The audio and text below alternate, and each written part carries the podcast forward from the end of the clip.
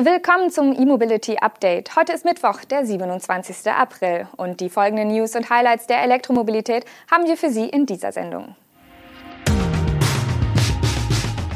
Volta Zero als 7,5 und 12 Tonner. Volkswagen plant rein elektrischen Amarok, einheitliche Ladetarife für VW-Marken, GM bringt Hybrid- und Elektro-Corvette und stellt spezielle Energierückgewinnung vor. Volta Trucks hat seine nächsten beiden Lkw-Modelle vorgestellt. Das schwedische Start-up hatte im November des vergangenen Jahres die 16-Tonnen-Ausführung des Volta Zero präsentiert.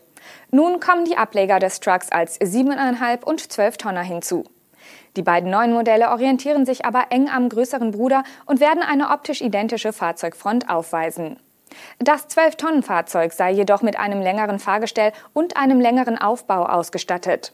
Wegen der höheren Nutzlast wird der Elektro-Truck zudem über eine zweite Hinterachse verfügen.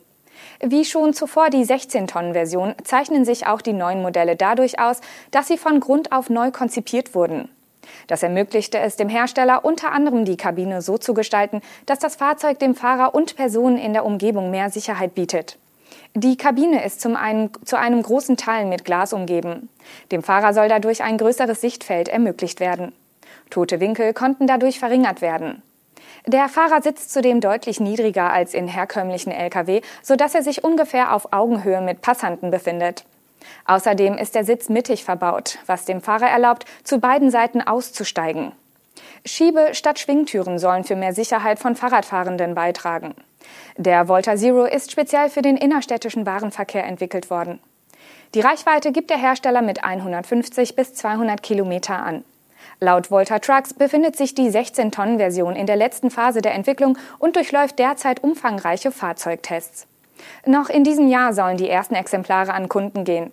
Mitte 2023 soll zudem die Produktion einer 18-Tonnen-Version folgen.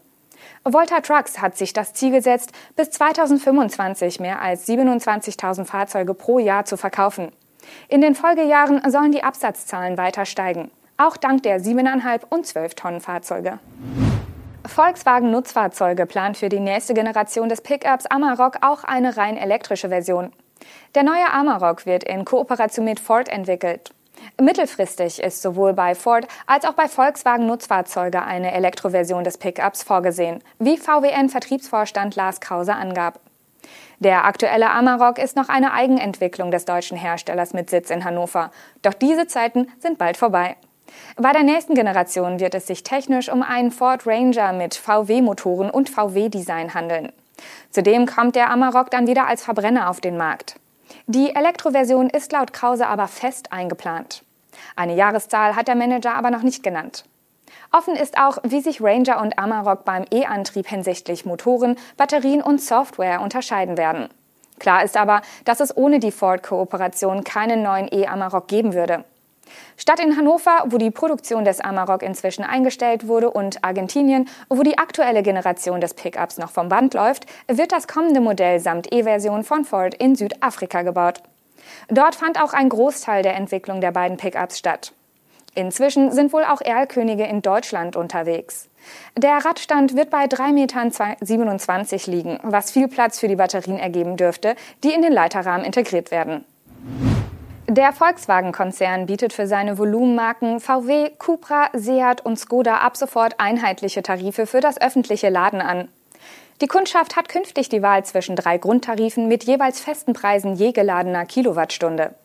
Bisher gab es bei allen Marken abweichende Tarife, obwohl die Angebote allesamt auf dem Dienst der VW-Tochter Elli basieren. Kunden von Audi und Porsche sind davon nicht betroffen. Die neuen Tarife gelten ergo für WeCharge von Volkswagen, den PowerPass von Skoda sowie Easy Charging von Seat und Cupra. Der Basistarif ohne monatliche Grundgebühr, bei VW heißt er WeCharge Free, hat natürlich die höchsten Preise je Kilowattstunde. Beim AC-Laden sind es 55 Cent und beim DC-Laden 76 Cent. Bei Ionity wird der Ad-Hoc-Tarif von 79 Cent berechnet. Dafür gibt es eine zwölfmonatige Preisgarantie. Dieser Tarif richtet sich an Kunden, die vorrangig zu Hause oder beim Arbeitgeber laden und nur selten öffentliche Ladepunkte anfahren. Der mittlere Tarif für die gelegentliche Nutzung von öffentlichen Ladepunkten kostet pro Monat 5,99 Euro. VW nennt das WeCharge Go. Die Preise liegen bei 39 Cent an AC und 49 Cent an DC-Ladestationen. Neu ist, dass im mittleren Tarif bei Ionity ebenfalls 79 Cent berechnet werden. Bei mindestens zwei öffentlichen Ladevorgängen pro Monat soll sich bereits WeCharge Plus rechnen. Hier wird eine Monatsgebühr von 12,99 Euro fällig. Die laufenden Kosten liegen bei 37 Cent AC und 47 Cent DC. An den HPC-Säulen von Ionity werden nur 35 Cent fällig.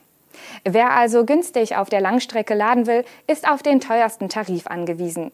Wie Ellie angibt, sind alle Tarife monatlich wechselbar. General Motors setzt die Corvette unter Strom.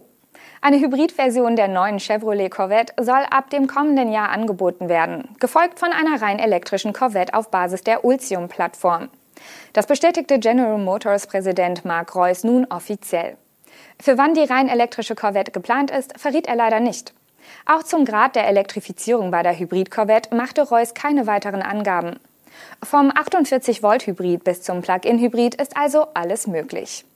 Wir werden nächstes Jahr eine elektrifizierte Corvette haben. Also kommt sie sehr schnell, sagte Reuss in einem Interview mit dem US-Sender CNBC. Dass sich Reuss bei konkreten Daten zu der rein elektrischen Version noch zurückhält, dürfte einen Grund, guten Grund haben. Denn es wird sich dabei nicht eins zu eins um einen Umbau des Verbrennersportwagens handeln. Das Elektromodell wird vielmehr eine Ultium-basierte Corvette sein.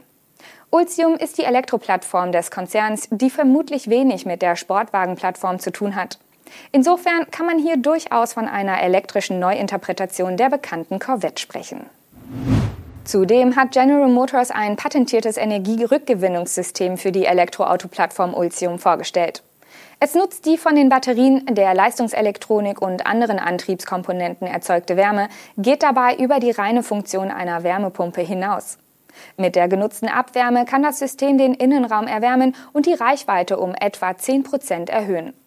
Mit dieser Abfallenergie kann die zum Heizen benötigte Energie, die aus der Batterie entnommen werden muss, reduziert werden, teilt GM mit. Das System kann auch Feuchtigkeit innerhalb und außerhalb des Fahrzeugs auffangen und nutzen, einschließlich der Körperwärme von Passagieren. Wie genau das funktioniert, bleibt aber unklar. Im Ergebnis soll das System den Innenraum bei kaltem Wetter schneller beheizen können als vergleichbare Systeme in Fahrzeugen mit Verbrennungsmotor. Die Ultium Energy Recovery kann aber nicht nur den Innenraum erwärmen, sondern auch die Batterie. Somit muss keine oder weniger Energie aus dem Akku aufgewendet werden, um diesen vor dem Schnellladen vorzukonditionieren. Das System nutzt auch dabei die Abwärme von Motoren und Elektronik. Andersherum kann die Energierückgewinnung aber auch das Antriebssystem vorkühlen. So sollen Effizienz und Leistung zugleich verbessert werden. So viel aus der Welt der Elektromobilität für heute. Mit unserem E-Mobility Update sind wir am morgigen Donnerstag wieder für Sie da. Bis dahin, machen Sie es gut.